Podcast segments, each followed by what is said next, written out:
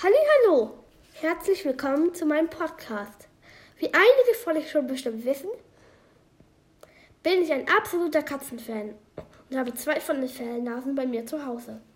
Deswegen dreht sich mein heutiges Thema genau um diese Tiere, beziehungsweise um die Frage, wozu brauchen Katzen Schnurrhaare? Der Name Schnurrhaare hat ja nichts mit dem Schnurren zu tun, kommt eher von dem Wort Schnurrbart. Schnurrhaare einer Katze sind ein wichtiger Bestandteil des Tastsinns. Sie sind so sensibel gegenüber kleinster Luftbewegungen, dass sie für die Katze als eine optimale Orientierungshilfe dienen. Die Schnurrhaare werden in der Fachsprache Vibrissen genannt. Links und rechts der Schnauze befinden sich jeweils vier übereinanderliegende Reihen von Mikrovibrissen. Pro Seite besitzt eine Katze etwa zwölf Stück. Zusätzlich zu den Vibrissen Neben der Schnauze haben Katzen kurze Mikrovibrissen an der Oberlippe, dem Kinn, über die Augen und an den Vorderläufern.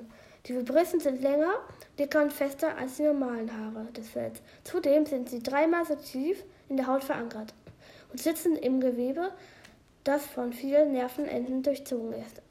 Weil die Nerven sehr sensibel sind, können sie sogar den leisesten Windhauch wahrnehmen. Für Katzen wird so sichtbar, was sich in ihrer unmittelbaren Nähe befindet, ohne dass sie es sehen muss.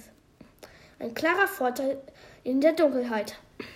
Auch bei der Jagd auf Mäuse sind ihnen die Schnurrhaare eine Hilfe. Sie können durch die Luftbewegungen genau ausmachen, wo und wohin sich etwas bewegt. Außerdem erspüren sie mit den feinen Antennen das pulsierende Blut der Maus, um die ideale Stelle für den tödlichen Biss zu finden und merken sofort, ob ihre Beute im Maul noch lebendig ist. Beim Erkundigen ihrer Umgebung können Katzen mit der, Schnur, mit der Schnurrhaaren zudem einschätzen, ob eine schmale Öffnung oder ein Spalt groß genug für sie ist. Die Schnurrhaare sind nämlich genauso lang, wie die Katze breit ist.